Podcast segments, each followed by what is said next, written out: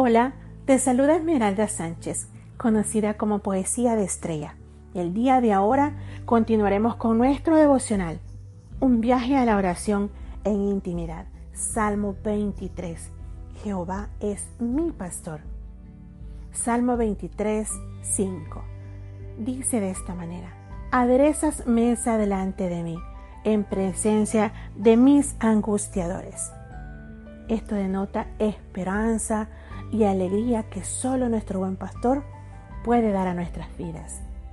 En este punto, el salmista nos, em, mm, nos muestra y realmente vemos que nos encontramos con un cambio de metáfora de la que hemos visto en los versículos anteriores. Los bosquejos de reflexión eh, los cambiamos de una manera más fuerte, es decir, más tajantes como una realidad en el diario vivir de lo cotidiano, de lo tuyo y lo mío, después de estar en medio de una crisis de incertidumbre por lo de la pandemia, realmente esto nos ha dejado muchas enseñanzas eh, y que día a día estamos viviendo sorpresas todavía a raíz de todo esto. Bueno, en aquel tiempo para David Dios era mucho más que su pastor. A continuación veremos cómo Em, lo describe como un anfitrión que ha preparado un espléndido banquete al que el salmista es invitado como huésped. En la actualidad nosotros podemos mirar que el anfitrión de todo un banquete de bendiciones es nuestro Padre Celestial, es nuestro buen pastor y nosotros somos los invitados, somos los huéspedes. Es imposible ah, agotar todo lo que Dios eh, nos da a cada, ser humano como creyente bajo los estrechos límites de una sola figura. Eh, por muy sugerente que éste sea, y vamos a mencionar algunos aspectos. Por ejemplo, la hospitalidad. En tierras eh, del oriental, en aquellos tiempos bíblicos, el huésped no solo era acogido en la tienda o la casa del anfitrión, sino que era agasajado admirablemente y atendido espléndidamente. La comida y bebida servidas con generosidad solían ser eh, precedidas de, prácticas mm, casi rituales, podríamos decirlo. Eh, proveer agua para que el huésped pueda lavarse las manos, ungir su cabeza o derramar sobre, sobre él un ungüento. Eh, besarle, etc. Tal cual lo describe en Lucas 7, versículos 44-46. Además, el huésped eh, gozaba de la protección de su anfitrión. Bajo su techo encontraba un cobijo sagrado que ningún enemigo tenía derecho a invadir. Eh, podemos profundizar este, este trocito también en Génesis versículo 19, perdón, capítulo 19, versículo del 5 al 8, o también en jueces, eh, capítulo 19, versículo del 21 al 24. Este, todo esto es referente a la hospitalidad, pero también podemos ver eh, el segundo aspecto, invitados a la casa de Dios por misericordia. Podemos mencionar lo siguiente. Cuando pasamos, eh, cuando pensamos que Dios nos invita a su casa, esta es una idea que nos sobrepasa la emoción y es normal. En lo personal, yo lo vivo constantemente. Y recordemos las palabras de Cristo. La, eh, la porción que leemos en Juan 14, 2, 3, donde dice, en la casa de mi Padre muchas moradas hay. Si así no fuera, yo os lo hubiera dicho. Voy pues a preparar lugar para vosotros. Y, y si me fuere y os prepararé lugar, vendré otra vez y os tomaré a mí mismo, para que donde yo estoy, vosotros también estéis. Esto es solo por, eh, por una parte de, mencionar, pero hay muchos pasajes que, nos alientan en ese sentido. Y esto pues sí puede ser posible por la misericordia de Dios. Y sabemos que Dios es fiel en su palabra y promesa. No hay otra forma de explicar que aquellos que éramos enemigos de Dios seamos invitados a su casa y ahí ser recibidos todos con sus favores, sus bendiciones y todas sus atenciones. Es increíble, pero así es su inmensa misericordia y amor a su rebaño. Encontramos en la Biblia un caso que ilustra muy bien esta verdad. Se trata de Mefiboset, el nieto de Saúl, aquel que había sido enemigo mortal de David.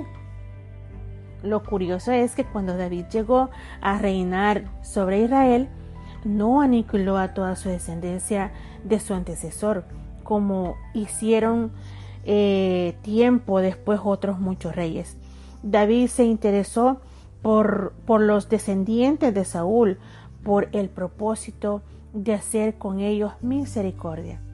En 2 de Samuel, eh, capítulo 9, 1, dijo David, ¿ha quedado alguno de la casa de Saúl a quien haya yo, haga yo misericordia por amor de, por amor de Jonathan? Bueno, y fue encontrado Mefiboset, eh, que inmediatamente fue llevado a la casa del rey. No es difícil imaginarse todo el temor que aquel descendiente de Saúl tenía cuando llega al palacio real. Su abuelo había intentado una y otra vez dar muerte a David. ¿Qué podría pasar ahora que hiciera con él? Pero su, su sorpresa fue que tuvo que ser cuando el rey le habló. Leamos lo que dice en 2 de Samuel 9, 7, 11. Y le dijo David, no tengas temor, porque yo a la verdad haré contigo misericordia por amor de Jonatán tu padre, y te devolveré todas las tierras de Saúl tu padre, y tú comerás siempre a mi mesa. Hermosas palabras. Y él inclinándose dijo, ¿quién es tu siervo para que me mires a un perro muerto como yo?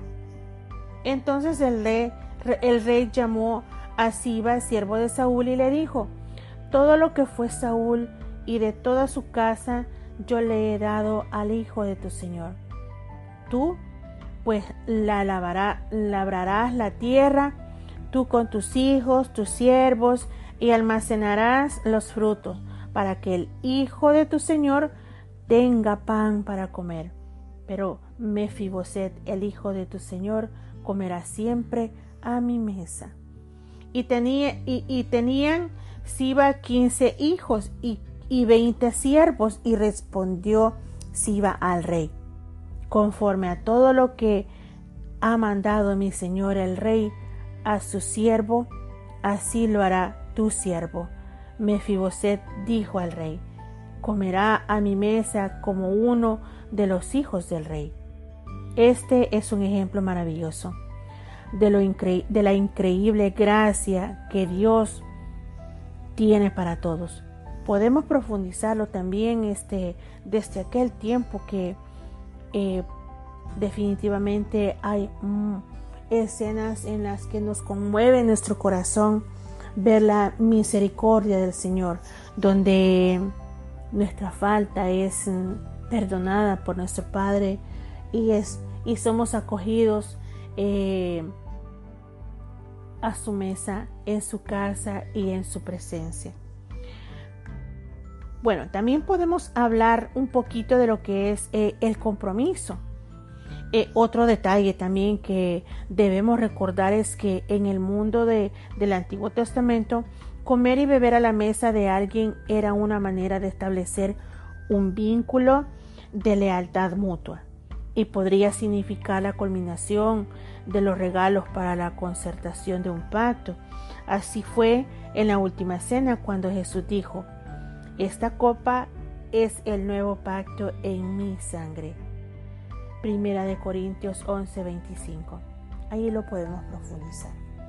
Y el cuarto aspecto es eh, valorar en base a la comunión. Sentarnos juntos a la mesa, dice mucho sobre la comunión. Es un buen momento no solo para compartir alimentos, sino sobre, sobre todo aquella amistad y comunión, cariño que puede existir. Por ejemplo, cuando nos sentamos a la mesa del Señor, la finalidad es tener comunión entre, entre nosotros y junto al Señor. En Primera de Corintios eh, capítulo 10, versículo 16 y 17 dice, la copa de bendición que bendecimos no es la comunión de la sangre de Cristo. El pan que partimos no es la comunión del cuerpo de Cristo. También eh, siendo uno solo el pan, nosotros ser, como ser muchos, somos un cuerpo, pues todos participamos de aquel mismo pan. Notemos también que esta invitación a la casa de Dios no se trata de algo ocasional para unos días o para una manera pasajera. No, Dios no nos trata como si fuésemos algún conocido al que invita a pasar un día. Él quiere que estemos para toda una eternidad en su casa, a su lado. Recordemos las últimas palabras de este salmo que nos dice, eh, que nos diseña un viaje maravilloso a conocer íntimamente a nuestro buen pastor, donde dice, y en casa de Jehová moraré por largos días. Profundizaremos en esto más adelante. Y vamos a eh, mencionar el quinto aspecto, la celebración. Menciones sobre, sobre este aspecto es que también ah, hay un banquete que se celebra en presencia de mis angustiadores o de mis enemigos Tal vez la escena nos presente a la celebración de una victoria, en lo que los enemigos están presentes como cautivos. En ese caso, el salmista podría observar la cara de odio de sus enemigos, eh, dirigiéndole feroces miradas, pero incapaces de hacerle ya ningún daño, porque no estaba solo. Jehová estaba a su cuidado completo. Nada puede impedir el, el, disfrutar a plenitud del banquete que Dios ha preparado para todos. Inevitablemente tenemos que pensar en el momento en que el Señor celebró la última cena con sus discípulos. Afuera, los enemigos estaban tratando de destruirlo, buscando el momento para aprenderlo, pero mientras tanto, en e, el interior de aquel aposento alto, el Señor establecía un pacto que sellaba la victoria que iba a conseguir por medio de su muerte y resurrección. Así que a pesar de todo lo que ocurría fuera de aquellas puertas, el Señor hablaba de tal manera que eh, nada hacía pensar sino en un triunfo absoluto. Leamos esta porción y en Juan 16, 33, que dice, estas cosas os he hablado para que en mí tengáis paz. En el mundo tendréis aflicciones, pero confiad, yo he vencido al mundo. Y en esta vida cotidiana, así hay que aplicarlo, recordarlo y tenerlo presente. Confiar y no caer en la aflicción alguna. Promesa que día a día Dios pone en nuestra vida.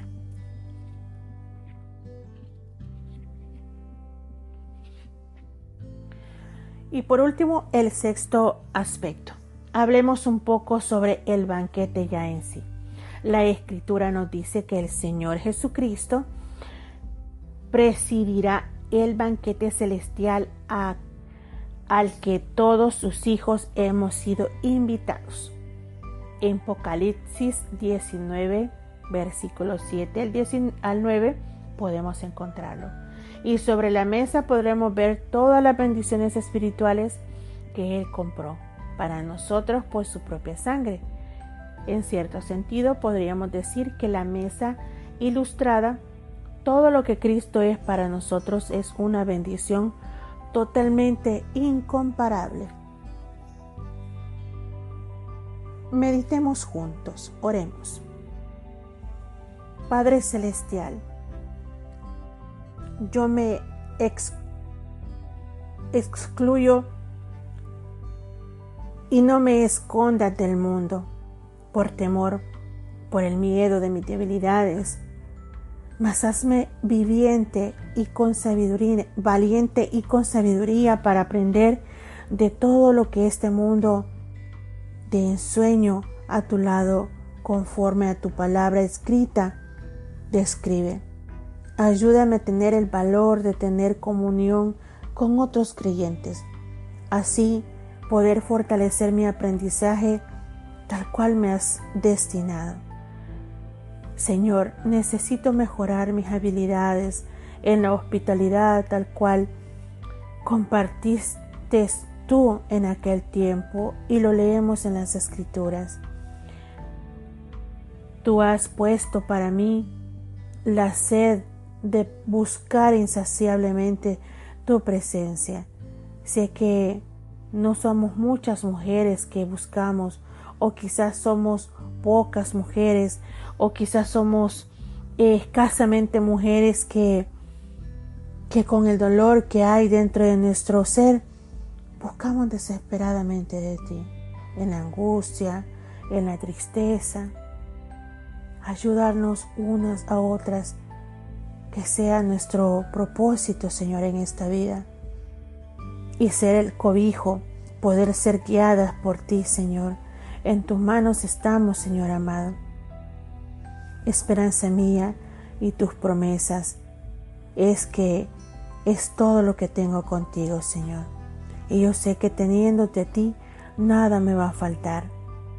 Y te escucho al hablarme y me retas, me desafías, es conforme a tu palabra. Pero sé que me quieres en el lugar donde hay más que esperanza. Y siento, te pienso, siempre es mi gran anhelo hoy y todos los días. Te pido que esta expectativa no se termine. En tus manos, Señor, mis ilusiones, a ti, mi esperanza contigo, mi felicidad junto a ti también, Señor, porque quiero estar ciega solamente a tu amor. Y describe tantas cosas bonitas en la palabra, Señor, que, que sé de que inundas mi, mi corazón de gozo.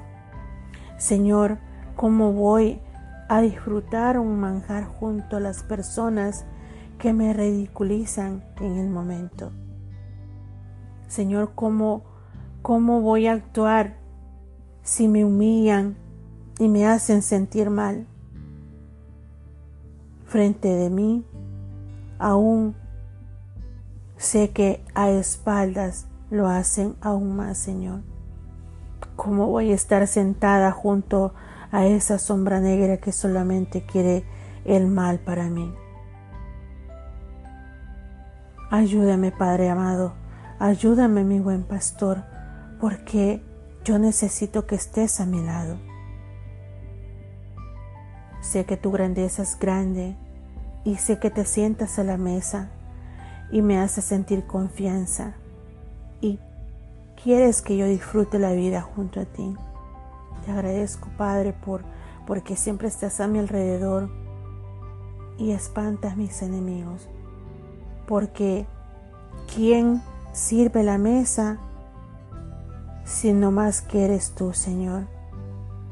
Y nunca me vas a abandonar porque sé que tú me dices al oído que yo soy tu hija amada desde que estaba en el vientre de mi madre. Tú me has escogido, me has hecho fuerte y me has estado pasando por pruebas de fuego para formar mi firmeza conforme a tu voluntad. Gracias Señor porque alejas al adversario cegado de ira y bajezas. Eh, nunca imaginé que, que, yo, que yo podría contar contigo y hoy día sentirme protegida en tus manos, mi buen pastor. Tú eres mi esperanza y mi fortaleza por siempre. Bendito seas, Padre, Bendito seas porque me enseñas con amor y misericordia que tú eres mi esperanza y la alegría que solamente tú me puedes dar. Señor, acompáñame siempre. Amén y amén. Puedes encontrar el devocional completo en Amazon como un viaje a la oración en intimidad, Salmo 23, Jehová es mi pastor. Puedes encontrarlo en las redes sociales de la escritora como Poesía de Estrella o Esmeralda Sánchez. Puedes dejarnos un comentario y con mucho gusto podemos comunicarnos contigo. es una bendición estar eh, contigo y hasta pronto. Bendiciones.